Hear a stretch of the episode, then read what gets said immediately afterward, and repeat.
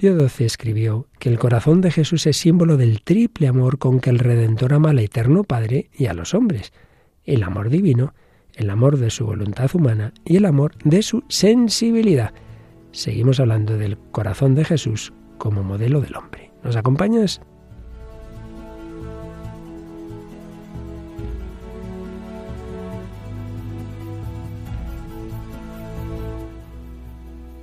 El hombre de hoy y Dios, con el padre Luis Fernando de Prada.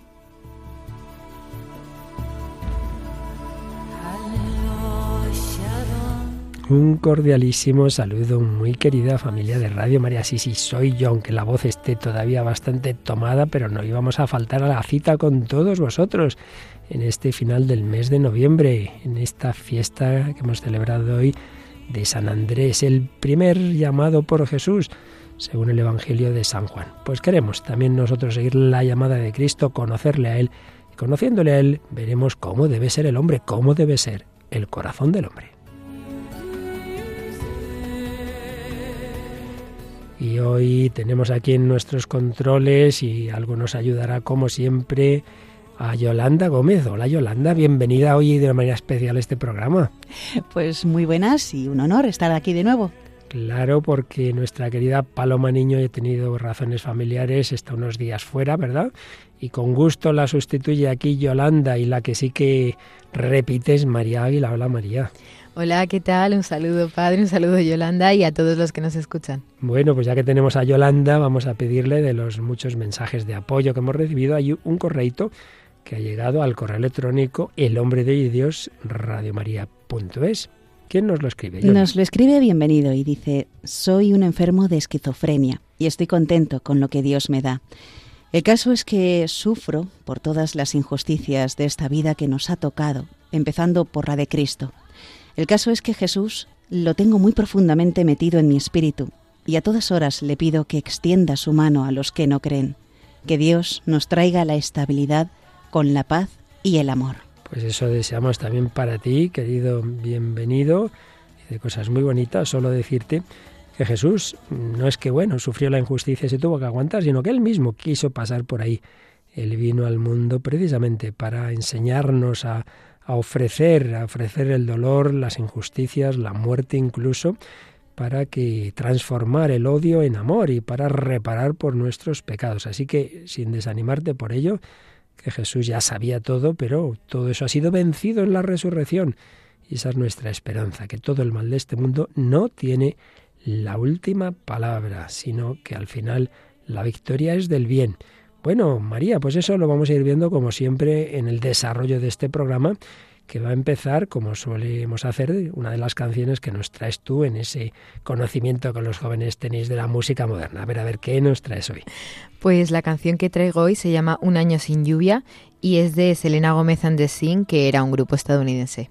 Ajá, así que un año sin lluvia y por lo que hemos estado viendo, que me has explicado, pues ahí parece que esta chica sin, sin un chico, pues la pobre está como sin lluvia, hecha polvo, ¿verdad? Claro. Entonces veremos, bueno, bueno, que eso se comprende, se comprende, pero que hace demasiado como si fuera un ídolo imprescindible de esa determinada persona. Y en cambio, ya hemos ido conociendo en días pasados y hoy otro poquito más, esta chica que tenía ese planteamiento hasta que conoció al único imprescindible que es nuestro Señor Jesucristo. Seguimos escuchando el testimonio de... De Carla Restoy, la entrevista. Claro, porque dio el testimonio completo hace ya meses aquí en Radio María pero en su última visita a la radio tuvimos una conversación larga y la vamos emitiendo en fragmentos. Hoy, pues otro ratito en que nos habla de lo que está alimentándole en su vida espiritual e intelectual y lo que le ayuda en la evangelización. Y bueno, seguimos con fragmentos de esa preciosa película sobre nuestro Señor Jesucristo, ¿verdad? Sí, vamos a seguir escuchando la película Jesús de Nazaret de Franco Cefirelli. Y, y bueno, ya digamos como cerrar el ciclo que hemos empezado con la canción que nos traes, veremos que quien se merece todo, todo nuestro canto y nuestro baile y el que sí que es imprescindible como el aire que respiramos es Jesucristo y a él le canta Matt Maher. Sí, y le canta la canción Alive and Breathing con L. Lindbergh. Muy bien, pues todo esto y más, porque por supuesto seguimos comentando, resumiendo esa contribución, esa ponencia tan interesante que tuvo el profesor Federico Martín Echavarría sobre el corazón de Jesús, remedio de la vida emocional humana. Por ahí empezaremos esta edición 456 del hombre de hoy y Dios.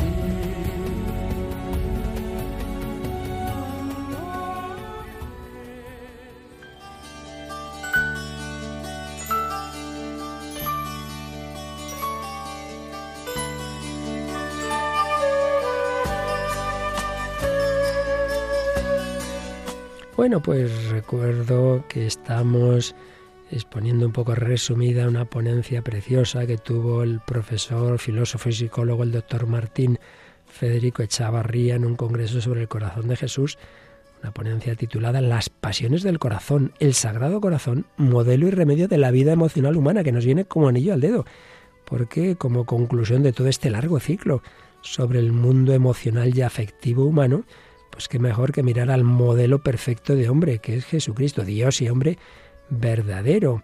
Y todas las dimensiones que hemos ido viendo de ese mundo afectivo, desde las sensaciones más físicas hasta la afectividad más espiritual, pues están en Jesús. Veíamos el rol del corazón en la vida emocional humana en esta ponencia, nos hablaba Echavarría de las pasiones que no tienen necesariamente ni mucho menos un sentido negativo, ya lo hemos ido viendo en muchos programas. Nos hablaba del corazón físico en el que repercuten las emociones y del corazón espiritual, una especie de analogía para lo que también se llama la mente, la, la mens, el corazón espiritual. Pero también nos decía cómo el hombre en su situación de, de pecado y de pecado original, pues muchas veces ese corazón carnal, esas pasiones, en vez de obedecer a la voluntad y al amor de Dios, pues luchan contra él. Hay esa lucha, ¿verdad?, entre esa dimensión herida de nuestra psicología con la verdadera razón, la verdad, la belleza, el bien y en definitiva la voluntad de Dios. Pues precisamente a sanar los corazones heridos y afligidos, a sanar esas luchas interiores, esas faltas de armonía, ha venido nuestro Señor Jesucristo.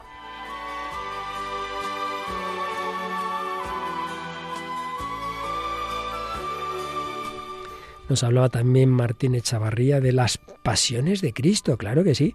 En el buen sentido de la palabra, el Señor tenía pasiones, emociones, pero claro, en su caso, totalmente armonizadas, como enseguida veremos. Nos hablaba de las pasiones y de su pasión.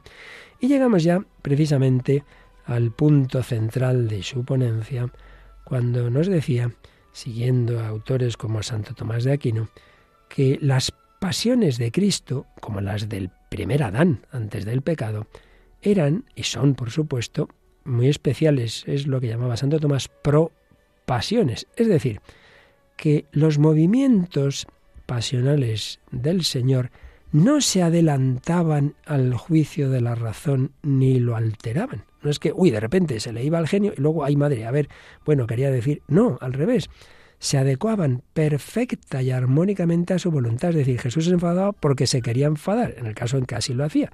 Pocas veces, pero sabemos que hay casos en que sí, o lloraba porque quería llorar. No es que se le escapa y, bueno, es que soy muy sensible. No, no, es que realmente en una personalidad total y perfectamente integrada, como es la del verdadero hombre, las pasiones de Cristo son, y claramente, manifestación cristalina del amor de su voluntad.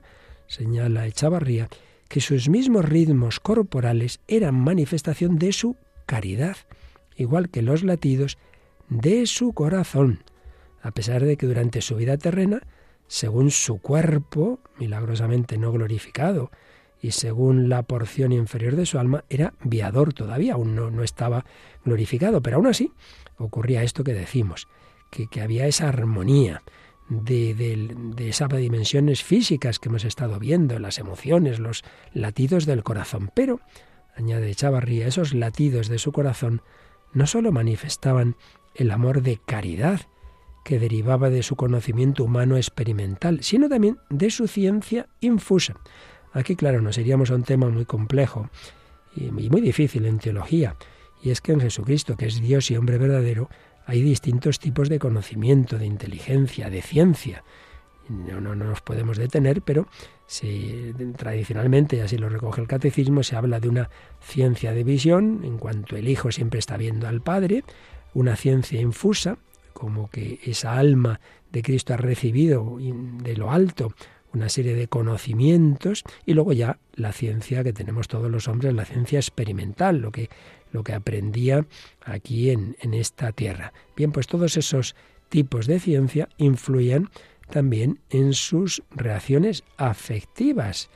Claro, lo que se conoce repercute en cómo se reacciona afectivamente. Y todo ello es lo que hay que tener en cuenta. Y lo vamos a hacer, pues, y así lo hacía Martín Echavarría, eh, recordando lo que la gran encíclica que escribió el Papa Pío XII sobre el corazón de Jesús, precisamente ahí el Papa eh, detallaba eh, los tipos de amor, los tipos de, de afectividad que había en el corazón de Cristo en relación precisamente también a los tipos de ciencia. No nos olvidemos, Jesús es Dios, Jesús es hombre.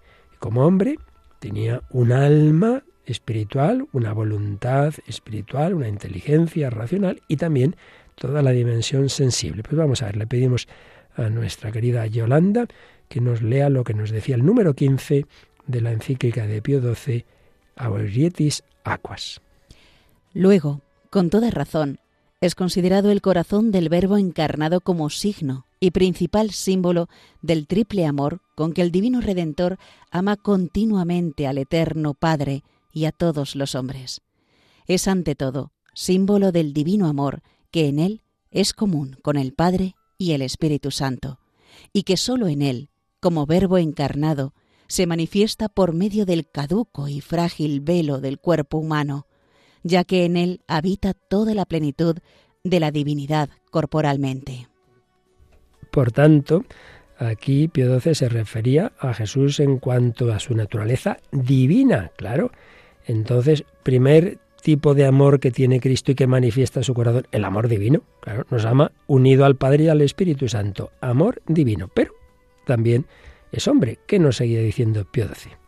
Además, el corazón de Cristo es símbolo de la ardentísima caridad que infundida en su alma constituye la preciosa dote de su voluntad humana y cuyos actos son dirigidos e iluminados por una doble y perfectísima ciencia, la beatífica y la infusa. Aquí ya como hombre, pero en la dimensión superior de la psicología humana, la del alma espiritual, la de la voluntad humana, que es guiada por una ciencia, en el caso de Cristo, no solo la razón, sino también esa ciencia, esa visión beatífica y la ciencia infusa, pero también tiene sensibilidad, también tiene pasiones, lo estamos diciendo, también tenía emociones y por eso seguía diciendo Pío XII. Finalmente, y esto en modo más natural y directo, el corazón de Jesús es símbolo de su amor sensible, pues el cuerpo de Jesucristo, plasmado en el seno castísimo de la Virgen María por obra del Espíritu Santo, supera en perfección y por ende en capacidad perceptiva a todos los demás cuerpos humanos. Bueno, muy interesante. Cuando ya se refiere al amor sensible, dice que todavía de una manera como más natural y más directa el corazón de Jesús se refiere a este tipo de amor, que algunos quizá podrían considerar como que nombre, que no es propio del Hijo de Dios, tener esa sensibilidad, eso de llorar, eso de tener pasiones, pues no solo eso, sino que dice Pío XII que es que precisamente ese, esa humanidad, ese cuerpo, tiene una capacidad perceptiva superior a todos nosotros, por tanto su sensibilidad era extrema. Así que no podemos, no podemos dejar de lado esa dimensión sensible de cómo nos ama Dios en Cristo, de cómo somos amados también sensiblemente por el corazón de Jesús. Pero el siguiente párrafo de esa encíclica, el Papa Pío XII decía que en él no hay, digamos, como una lucha entre todas estas dimensiones, sino una perfecta armonía.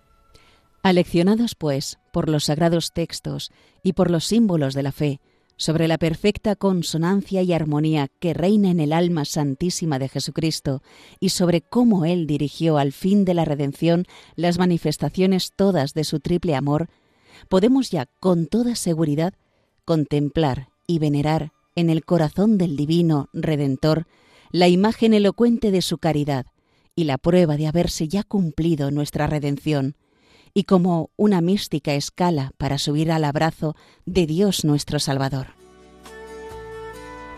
Así pues, esa armonía de todas esas dimensiones, eh, de, esa, de ese amor divino, de ese amor humano, digamos, más espiritual y de ese amor humano más sensible. Y luego, pues se refería Pío XII a toda la vida de Jesús a todas las etapas de su vida y en todas ellas se manifestaba estos tipos de amor. Por eso, en las palabras, en los actos, en la enseñanza, en los milagros y especialmente en las obras que más claramente expresan su amor hacia nosotros, como la institución de la divina Eucaristía, su dolorosa pasión y muerte, la benigna donación de su Santísima Madre, la fundación de la Iglesia para provecho nuestro y finalmente la misión del Espíritu Santo sobre los apóstoles y sobre nosotros.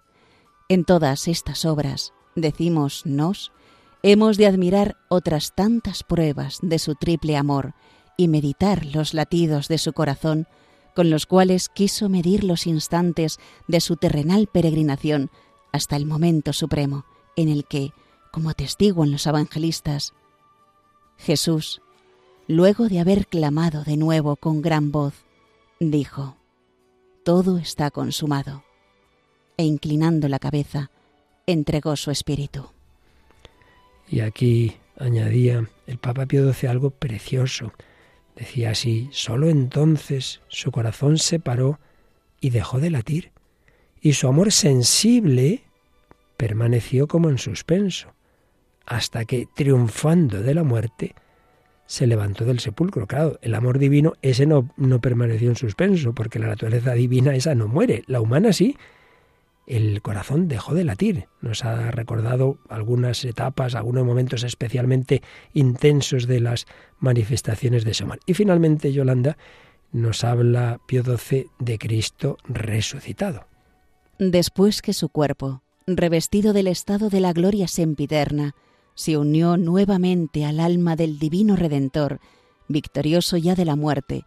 Su corazón sacratísimo no ha dejado nunca ni dejará de palpitar con imperturbable y plácido latido, ni cesará tampoco de demostrar el triple amor con que el Hijo de Dios se une a su Padre eterno y a la humanidad entera, de la que con pleno derecho es cabeza mística. Bueno, esto es importantísimo. No solo en su vida terrena Jesús nos amó con amor sensible, es que nos decía Pío XII que ahora, resucitado Jesucristo, sigue siendo hombre y sigue amándonos, no solo con amor divino, sino con amor humano. Y no solo con amor humano, digamos, más elevado, más espiritual, más de su voluntad, que no, también con el amor humano sensible, ya se entiende, glorificada esa humanidad.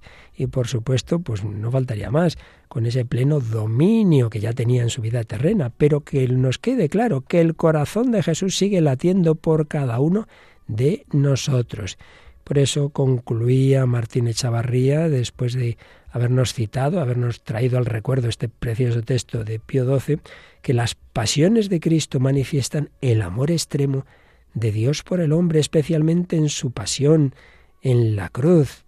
Y recordaba a Santo Tomás de Aquino que escribió, en Cristo padeciente hubo verdadero dolor, tanto sensible, causado por lo que daña al cuerpo, como también al dolor interior que se llama tristeza Ambos dolores fueron los máximos entre los dolores de la vida presente. Bueno, todavía nos quedan partes de esta ponencia, pero creo que hoy hemos tocado, nunca mejor dicho, el corazón de ella, porque hemos tocado el corazón de Jesús, ese triple conocimiento y ese triple amor con que ese corazón nos ama a todos.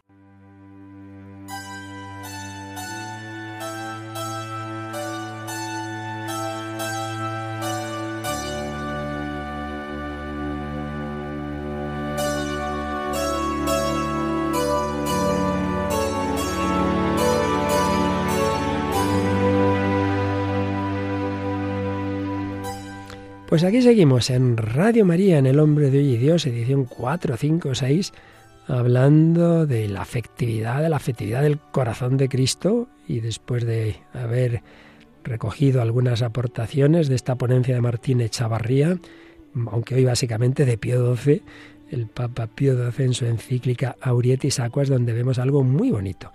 Y es que Dios nos ama también humanamente y también sensiblemente, pero una sensibilidad no como la nuestra tantas veces por ahí medio loca y desordenada, sino integrada con el alma, con su dimensión intelectual y, y volitiva, pero también, por supuesto, con su conocimiento divino. En nuestro caso, pues debería ser con la fe y los dones del Espíritu Santo. Pero por desgracia, en nuestra vida tantas veces, sobre todo si no tenemos una unión fuerte con Cristo, que será el último que veremos en todo este largo bloque, cómo dejar configurar nuestra afectividad con la de Cristo.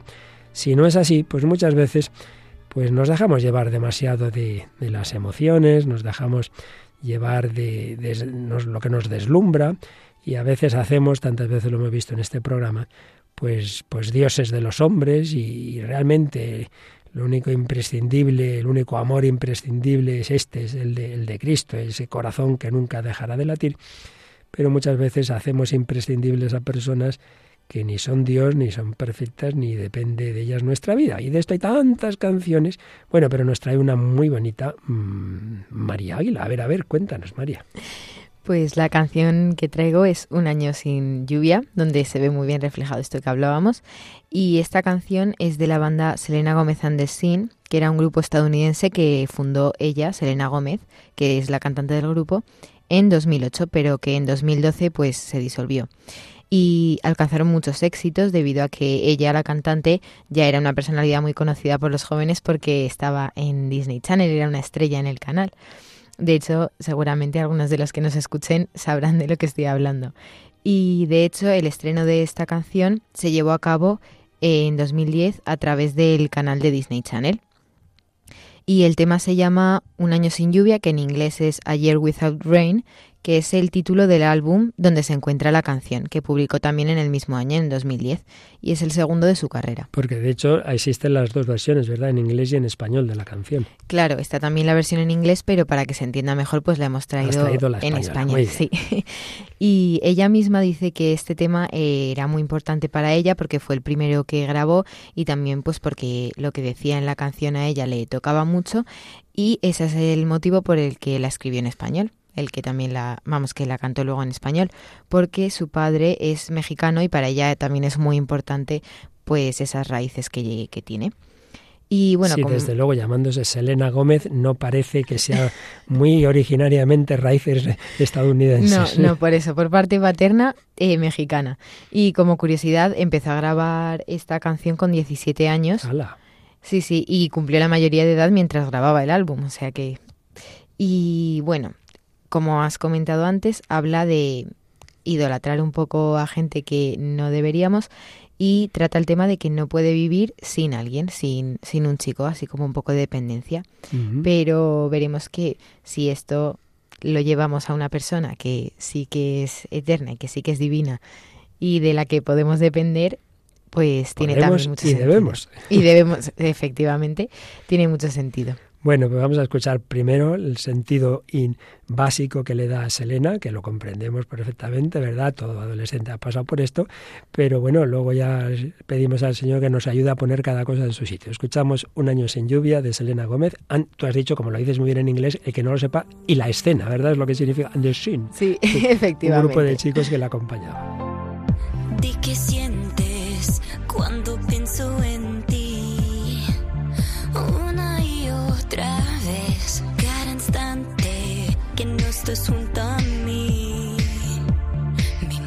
está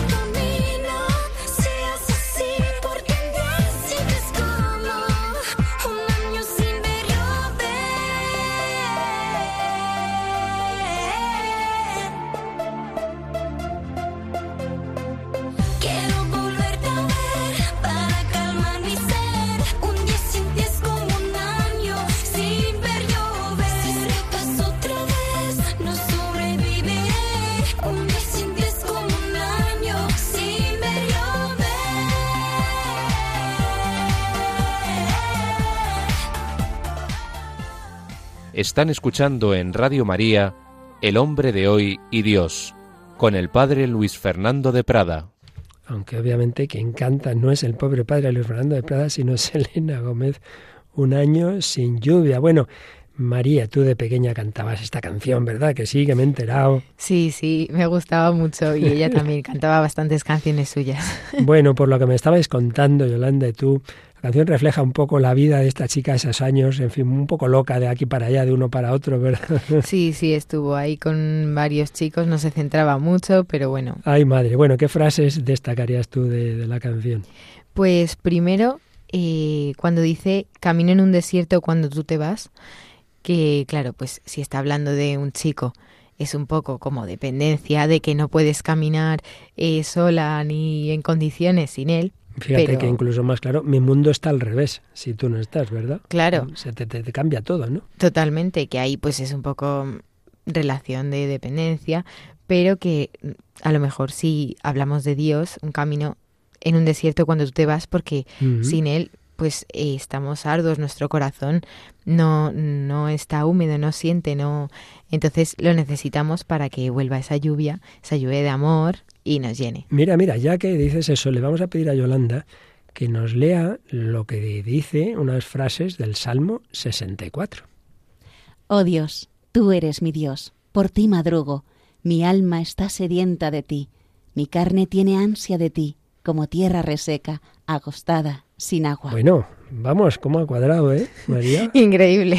Es que me venía a la mente, digo, pero tú fíjate, es justo lo que estamos diciendo. Pues es verdad, claro que el ser humano necesita de Dios, pero no hagas Dios de una persona humana limitada, ¿verdad? Porque fíjate que dice luego, quiero volverte a ver para calmar, para calmar mi ser. Entonces eso suena un poquito como el que necesita beber alcohol o drogarse o cualquier otra adicción, ¿verdad? Como que una ansiedad y una cosa es que el ser humano ciertamente está hecho por Dios y para Dios y sin él no, haga- no acaba de alcanzar su auténtica paz y otra cosa es esa ansiedad patológica de quien tiene una dependencia en este mundo. Claro, y que de hecho pues pasa mucho, que a lo mejor la tienes pues eso con una pareja que luego te, te da esa ansiedad porque no estás con él en un momento. Y yo creo que eso también pues es falta de encontrar lo que realmente te llena y lo que realmente pues puedes estar cómodo sin, sin necesidad de estar continuamente con alguien atado.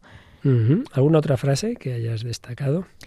También eh, cuando dice mi corazón está sufriendo la soledad, soy un desorden, camino en hojas secas si no estás aquí, eh, regresa que un diluvio lloraré por ti si no, si no sí, estás. sí. Todo la verdad es que expresa muy bien pues esa, esa sensación. Bueno, pues alguien que ya hemos oído en varias ocasiones y que pasó de vivir así sin, sin el Señor a encontrarse con Él es Carla Restoy Barrero, que dedicamos dos programas a que nos contara con calma su conversión hace ya unos meses. Los tenéis en el podcast de Radio María del 4 y 11 de mayo de 2022, pero recuerdo que hace unas semanas pasó por aquí, tuvimos una larga conversación con ella. La semana pasada escuchamos la primera parte de esa conversación, vamos a escuchar hoy un segundo bloquecito de la misma en la que vemos pues cómo Carla se va alimentando y transmitiendo esa fe. Eh, habíamos hablado con ella el día pasado de Chesterton, por eso en el fragmento que hoy retomamos veréis que, que yo le decía, bueno, hemos hablado de Chesterton, pero háblame de otro autor y nos va a hablar, nos vamos a ir de Inglaterra a Francia porque nos va a hablar, bueno, enseguida vamos a escuchar a Carla un ratito que nos habla de otro autor y de que una serie de, de experiencias suyas en la evangelización, en el transmitir a los demás el gran regalo que ella se ha encontrado al conocer a Jesucristo.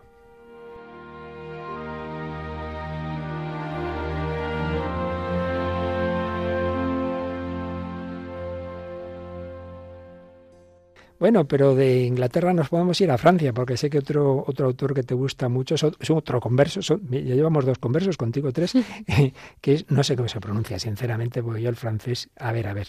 O sea, se- eh, teóricamente se pronuncia, yo me llevé un chasco cuando lo descubrí, entonces prefiero actuar como que no lo he descubierto. Se pronuncia Fabrice Yaya, pero para que nos entiendan y para entenderme yo también, eh, yo lo pronuncio Fabrice Hajjaj, que espero que eso sí se me permita. Sí, sí, esperemos, esperemos. Bueno, pues yo la verdad es que me leí hace años La fe de los demonios y me impactó la profundidad de este autor. Y luego he leído alguna cosilla más. Cuéntanos, cuéntanos, ¿qué descubres tú en este? Porque, bueno, cuéntanos quién es primero, porque muchos oyentes quizá no lo conozcan. Fabrice Hajjaj es un hombre de origen judío que es francés y em, a través de un proceso intelectual, él es filósofo, eh, pues se topa con la verdad de Jesucristo.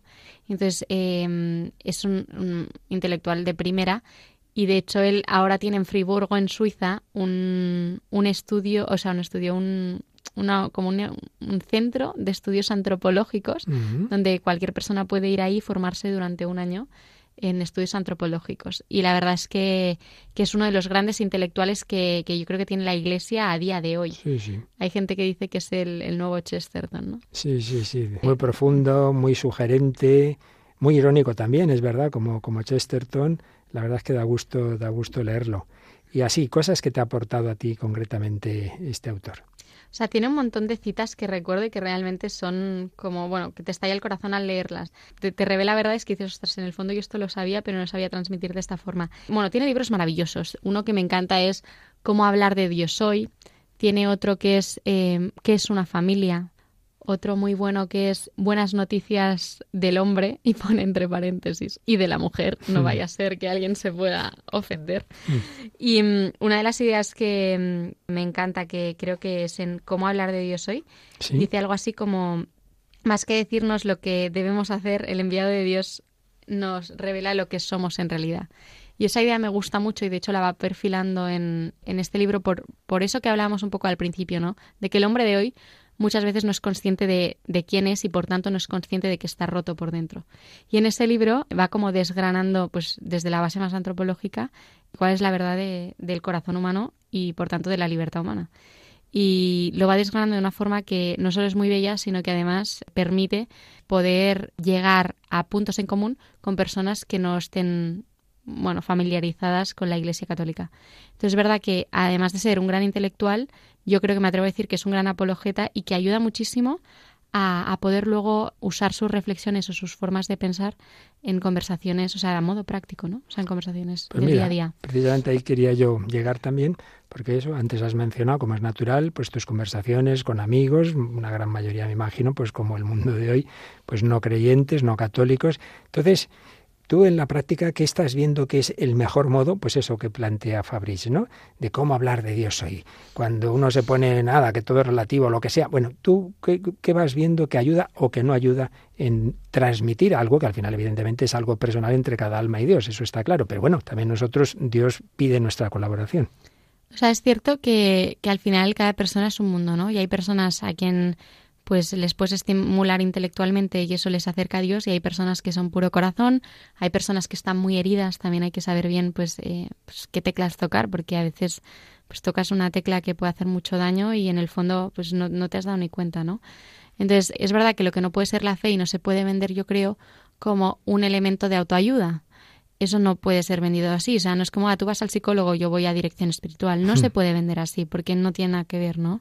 Sino que, como bien habíamos dicho al principio, la fe, o sea, lo sobrenatural eleva lo natural. Eh, bueno, yo creo que lo primero que, que hay que hacer es tener en cuenta que la fe, como consecuencia, te ayuda pues, en tu experiencia vital, en tu día a día, pero no es el fin, ¿no? Sino que es una consecuencia de. Entonces, yo creo que, en primer lugar, bueno, yo antes era muy teórica, ¿no? Y al final, como eh, Dios se acercó a mí, pues más por la vía intelectual, yo tenía mucha necesidad de compartir todos esos razonamientos a los que, a los que había llegado o Dios me había permitido llegar, ¿no? Y claro, entonces no se puede ser un chapas por la vida, que era un poco lo que yo hacía. Entonces al final yo me di cuenta que es muy el tú a tú. Y el tú a tú comprendiendo desde el amor. O sea, al final el hombre es débil sobre todo y su debilidad está en el corazón. ¿no? O sea, somos seres afectuosos por naturaleza.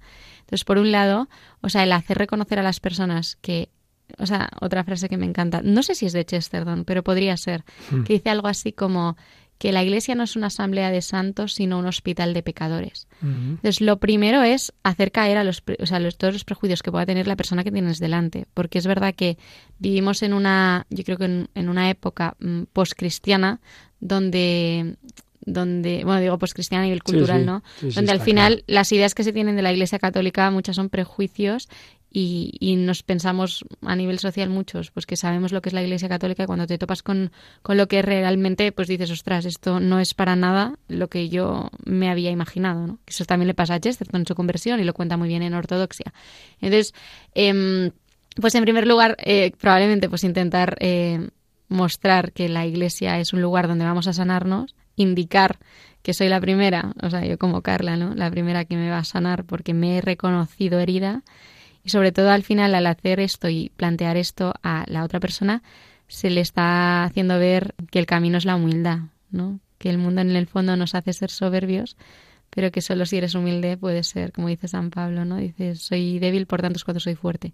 Reconocer primero que todos somos débiles. Y, eh, y eso pasa mucho, pues, en una conversación así, pues, por concretarlo, estás igual hablando con un amigo, ¿no? Y te cuenta, pues, que ha tenido un mal día, o que ha tenido una mala experiencia, o que ha sido, ha sido herida, ha herido. Pues entonces, hay parte, o sea, tú tienes que partir de la caridad, decir, te comprendo, o sea, sé lo que es, qué doloroso, qué doloroso, o sea, necesitas que alguien te acoja, ¿no?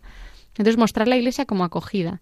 Eh, eso 100%. Pero luego, por otro lado, es verdad que, que no sé, o sea, que al final parte mucho de, bueno, al menos como yo lo veo, ¿no? De quién, quién eres tú para ti. O sea, que, cuál es la visión que tú tienes del hombre y cuál es la visión que tienes de la vida, ¿no? Y a partir de ahí, yo creo que el Papa Francisco dice, dice mucho, ¿no? De tender puentes. Pero no creo que lo diga en el plano de voy a ceder y voy a decir, si tú dices 2 más 2 son 3, yo digo 2 más 2 son 4, y me dices, bueno, va, 2 más 2 son 3,9. No, 2 más 2 son 4. Pero voy a cogerte y voy a intentar entender por qué piensas que 2 más 2 son 3 y a partir de ahí hacemos un camino juntos, ¿no? O sea, tender puente- puentes en el sentido de voy a intentar empatizar con tu situación, con tus heridas, con tu, con tu forma de entender el mundo y a partir de ahí vamos a caminar. Y no porque yo te quiera o sea, te quiera convencer de nada, sino porque del mismo modo que yo he sido acogida por la Iglesia y del mismo modo que, que me siento restaurada por Cristo cada vez que, que frecuento los sacramentos, quiero que ese bien tan grande que yo tenga, o sea, que yo tengo, lo tengan las otras personas mm, también, y más pues aquellas personas con las que nos topamos, que probablemente son personas que queremos, ¿no? Entonces, y luego por otro lado, te creo también, esto también es de Chesterton, al final siempre le acabo citando, ¿eh? pero dice algo así como, la iglesia cuando entras a ella te pide que te saques el sombrero, no la cabeza, ¿no? que al final muchas veces, por eso que decíamos del relativismo, vimos una época también muy emotivista. Sí. Y es un peligro porque, porque jolín, porque no, no de emociones vive el hombre. O sea, el hombre es un ser emocional y tiene sus pulsiones, sus, sus pasiones, ¿no? Más, pero luego esas pasiones te tienen que, que hacer caminar, ¿no? Y es verdad que mucha gente se piensa, por lo que hablamos también, ¿no? De la idea esta preconcebida y llena de prejuicios que, que, tiene mucha gente de la iglesia, que la iglesia es un lugar donde van personas pues que pobres, ¿no? Que les han comido la cabeza, bueno, que se han acogido a eso porque les ha venido bien, pero no lo han pensado mucho. No, o sea, realmente la iglesia está llena de, de grandes filósofos, teólogos, personas que han pensado un montón, ¿no? Y personas que probablemente lo último que querían, pues pienso en Fabrice Hadjach o incluso en Chesterton, lo último que querían eran ser católicos. Sí, sí, sí. Y por, y por narices al final han tenido que decir, ostras, que dos más dos son cuatro. Aunque... Y por volver a Inglaterra, fíjate el susto que se lleva el pobre Newman, que era un hombre importantísimo en la iglesia anglicana y acaba diciendo que es católico. ¿en qué lío me he metido? Bueno, en Inglaterra, pero qué traición a mi, a, mi, a mi historia, ¿verdad? Pero es que no tengo más remedio porque es la verdad. Claro, entonces al final yo creo que a la hora de plantear la, la verdad y el regalo tan grande que, que, tenemos es, por un lado, intentar hacer ver al otro la verdad en sí mismo, ¿no? O sea, quién es él en sí, o sea, y que reconozca en su experiencia personal, pues, esas, esos atisbos del corazón, ¿no? Que donde Dios le está llamando y por otro lado hacerle ver que, que, todas esas preguntas que pueda tener, pues que hay respuestas que satisfacen intelectualmente al hombre y que están en la iglesia, ¿no? Bueno, muy interesante todo lo que nos estás contando, Carla. ¿Alguna cosita más para cerrar este bloque? Sí, bueno, ya como para terminar, eh, a, a, la hora de pues, personas que tengan el regalo de la fe y que quieran transmitirlo a los demás, sobre todo mostrar la, la belleza y el atractivo de esta vida, ¿no? Porque al final, por contagio, es como la forma más más natural, ¿no? Incluso por envidia, ¿no? Eso que eh, han, dicho, que... han dicho los últimos papas. No es proselitismo, sino contagio en el buen sentido de la palabra, ¿no? Por osmosis, por atracción. Justamente, entonces al final, eh, cuando una persona vive en verdad y en la verdad de Cristo y en su vida, es que los demás ven algo especial, ¿no? Cierto. Y al final los otros modelos de vida que te pueda plantear la sociedad Cierto. Tarde o temprano te acabas dando cuenta de que no te llena, que no te satisface. Entonces también es muy importante para, para esa para esa persona pues a quien queremos pues acercarle el regalo más grande que tenemos porque la queremos hacerle ver que todos esos deseos y anhelos que están en su corazón que igual los acaba concretando en tanto pues en comida como en vivir, bueno, en deseo de ser querida, deseo de, no sé, o sea, como muchos deseos y anhelos del corazón, que en el fondo lo que, o lo que responden es a un corazón que grita y anhela toda esa grandeza para la que está llamada, ¿no? Y eso tiene que ver con lo que decía al principio, ¿no? De reconocer, hacer reconocer cuál es su verdad más íntima, ¿no? Cada, cada uno. Entonces, como ver eso, que estamos bien hechos, ¿no? Que no somos alguien pues que debamos desaparecer porque si no nos cargamos el planeta, Mm. no somos alguien que está herido y necesita ser sanado. Y cuando somos sanados y transfigurados por nuestro Padre, volvemos a sus brazos y, y hacemos que la creación, que la vida sea una maravilla. Y al final, o sea, todo esto se traduce como a nosotros como cristianos, eh, pues ser, ser conscientes que si vivo en una realidad, si tengo personas a quien el Señor me ha confiado, es porque no hay nadie en este mundo que sea mejor para custodiar esas personas y esa realidad, ¿no? O sea, tomando como, como un gran regalo y un gran deber el custodiar, cuidar, amar, abrazar y hacer llegar a la verdad, al bien y a la belleza a todas esas personas que, el Señor nos ha confiado, ¿no? Qué bueno. Y precisamente, mm, en efecto, ya no como una teoría, sino que puedan ver que eso existe. Ven y lo verás. Eso de Natanael, oh, de, de Nazaret, pues era bueno, ven y lo verás. Ven y lo verás. Venid y lo veréis. Y recuerdo que en tu conversión hubo un paso muy inicial que precisamente fue ver un grupo de jóvenes católicos que se reunían con un sacerdote y tú, más allá del tema, digamos, de ideas, veías algo ahí, un estilo de vida al que no estabas acostumbrada, que empleaban sus fines de semana en voluntariados, en oración. Todo eso te chocó mucho, ¿no? Pues que, que aquel con el que hablamos, digo, mira, tú piensa lo que quieras, pero ¿por qué no conoces en vivo algo de la iglesia y jóvenes que viven así, ¿verdad? Sí, justamente. O sea, es que al final, por mucho que teoricemos, por mucho que te intente convencer, hasta que no tengo. Es que lo voy a relacionar con las matemáticas, ¿no? Yo te puedo decir que dos más dos son cuatro y puedes llegar a, a entender, pues, eh, cómo funciona la suma, ¿no? Mm. Pero hasta que no te encuentras con un problema matemático y empleas tú la suma, Mm. no como interiorizas lo que es eso. Pues lo mismo en la experiencia de, de lo que es alguien que, que tiene a Dios, ¿no? O sea, al final, incluso yo cuando conocí a estos jóvenes, ya lo comenté, ¿no? En su día tenía muchos prejuicios, incluso Sí. de primeras no me llamó la atención. Sin embargo, sí veía algo, aunque no lo quisiera reconocer en un principio, veía algo que era diferente, que me llamaba la atención y que me atraía. Y en el fondo no era otra cosa que eran personas normales que habían mm, sido transfigurados o querían ser, buscaban ser transfigurados por Cristo y, y tenían a Cristo en su corazón, ¿no? Y le comulgaban y por tanto eran otro Cristo, ¿no? Sin yo saberlo. Entonces, todo aquello que nos atrae al final es porque, porque tiene algo de bueno. Y cuando nosotros como cristianos sabemos que el ser humano al final es incoherente, ¿no? Y soy la primera incoherente del mundo, pero precisamente, o sea, el procurar tener a Cristo cada día en mi corazón me hace que, que, que viva más unida a, a mi verdad. Y por tanto que los demás, mm, soy muy torpe, pero gracias a Cristo a veces puedan llegar a verle a Él a través de mí. Entonces que cuando me vean a mí, que le miren a Él, ¿no? Que no sea Carla, no, es que quiero ver lo que tiene, qué come Carla, qué es lo que tiene Carla, ¿no? O qué es lo que tiene el Padre Así que sí, o sea, al final es por atracción. Y sobre todo, por eso es muy importante. El otro día estaba en un bar con una persona a quien quiero mucho, en un bar, en un pub de Londres, y vinieron unos amigos. Y había un matrimonio muy joven que estaban casados. Ella estaba embarazada. Y yo había ido con una persona a quien quiero mucho que, que no cree en Dios y ni siquiera está bautizada. Y cuando salimos del pub me dijo, ostras, gracias a este matrimonio he vuelto a creer en el amor. Qué fuerte, Qué siendo bueno. tan jóvenes, la alegría, cómo se miran, cómo se cuidan. Sí, es que realmente el matrimonio bien vivido es un reflejo de- del amor del cielo, ¿no? El mejor apostolado, pues eso, que se vea que intentando vivir el Evangelio tienes esa alegría, tienes esa, ese amor, se puede vivir, esto no son teorías, ven y lo verás.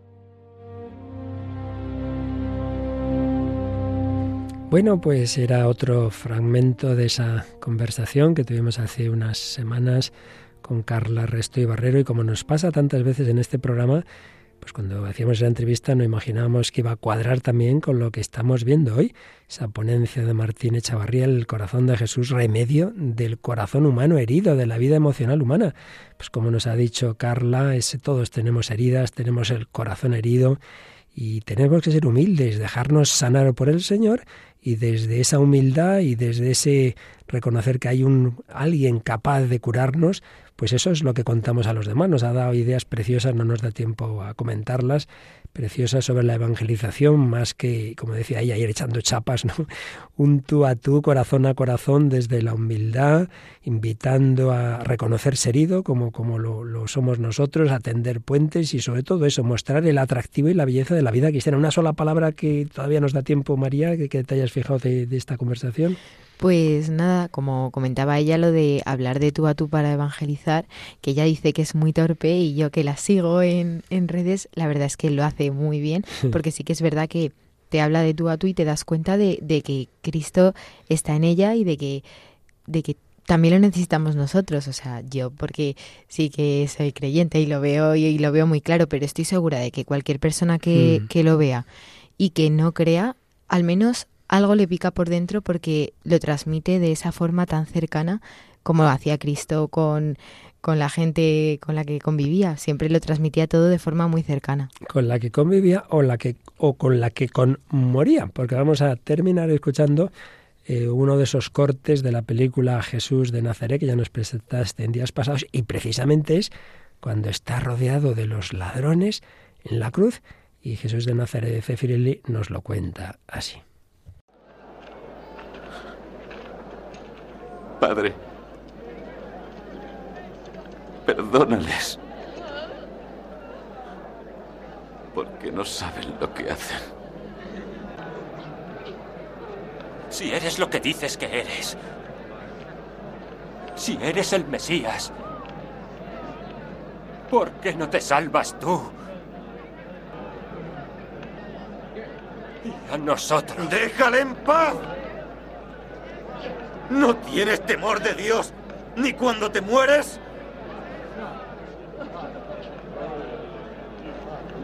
Debemos morir. Porque recibimos el justo castigo por nuestros crímenes.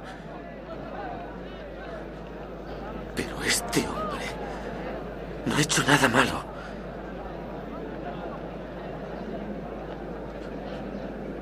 Jesús. Recuérdame cuando entres en tu reino. Hoy estarás conmigo en el paraíso.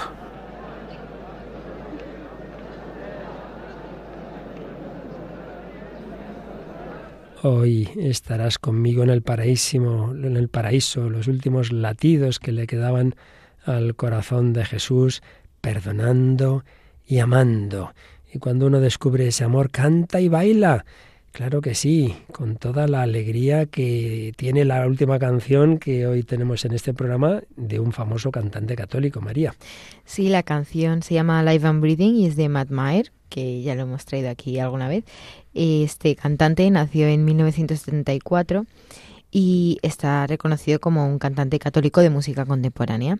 Él cuenta que fue en una iglesia donde se comenzó ese camino hacia Cristo con un poco el director del coro, que por eso ese hilo musical, y ha estado nominado en varias ocasiones a, a los premios Grammy por estos temas que saca. Y esta canción de Matt fue tendencia cuando la lanzó, pero es que también ha tenido otros éxitos Mm, como Because He Lives, que es la canción de Amen, o Lord I Need You, que es la, la más conocida. De hecho, esta es un éxito que se hizo viral y caló muy hondo en el corazón de los cuatro millones de peregrinos que estaban presentes en la vigilia de la JMJ de Río de 2013. También Yolanda y yo que la retransmitíamos de madrugada, ¿te acuerdas, Yoli? Sí, sí, sí, con la piel de gallina. Nos encantó como la cantaba de rodillas ante el Santísimo. Qué bonito. Pues esta de que presentamos hoy, A Life and Breathing, eh, fue publicada en 2020 y también da nombre al mismo álbum en el que se publica. Y esta canción tuvo tal repercusión que alcanzó unas de las cifras más altas a nivel mundial y logró un reconocimiento por la destacada revista Rolling Stone, que es de canciones de... No católicas, Nada, precisamente. nada. Sí, sí, sí, de canciones súper generalistas. Y Mm. esta revista ubicó el single dentro del top 3 de tendencias musicales mundiales en 2020. Ujú. Bueno, pues en esta canción está esa alegría. Dice, no dejes de bailar y soñar. Claro que sí, la alegría de encontrarse con el Señor. Y aquí cerramos el ciclo que empezábamos con la primera canción, la de Selena Gómez. Claro que necesitamos el agua, pero el agua que viene de Cristo. Y nos termina Yolanda de leer algunos fragmentos del Salmo 64 que nos indican cómo necesitamos de Dios. Tu gracia vale más que la vida, te alabarán mis labios. Toda mi vida te bendeciré y alzaré las manos invocándote. Me saciaré como de enjundia y de manteca, y mis labios te alabarán jubilosos.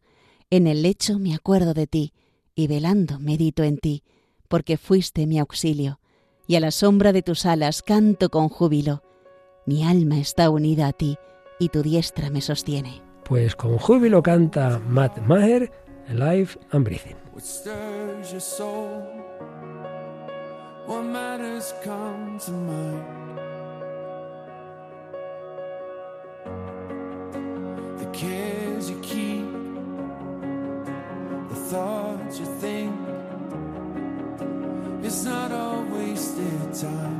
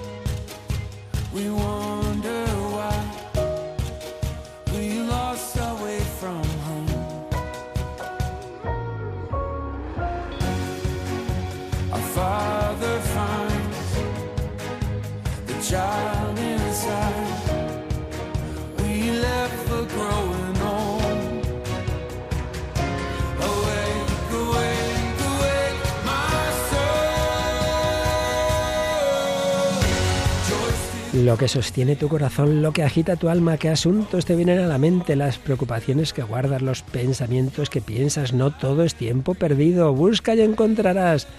La alegría aún llega por la mañana, la esperanza aún camina con los heridos. Si todavía estás vivo y respirando, alaba al Señor. No dejes de bailar y soñar, todavía hay buenas noticias que vale la pena repetir. Así que levanta la cabeza y sigue cantando, alaba al Señor.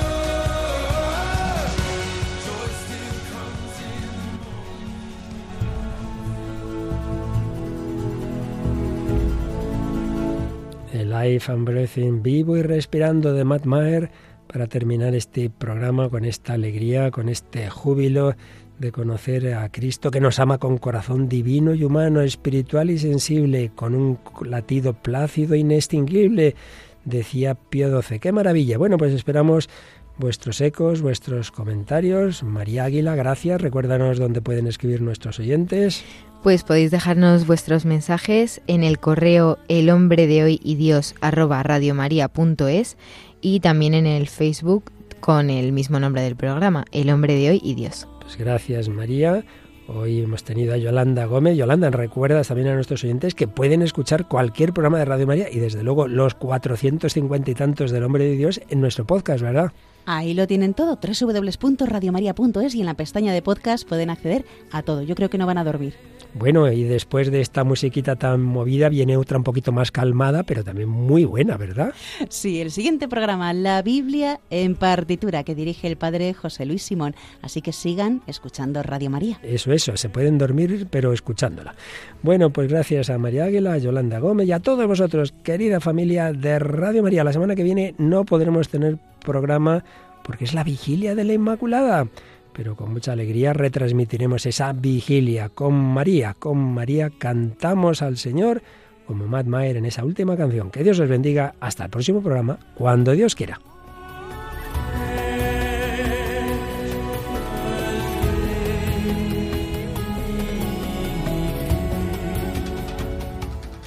Así concluye El hombre de hoy y Dios, un programa dirigido en Radio María por el Padre Luis Fernando de Prada.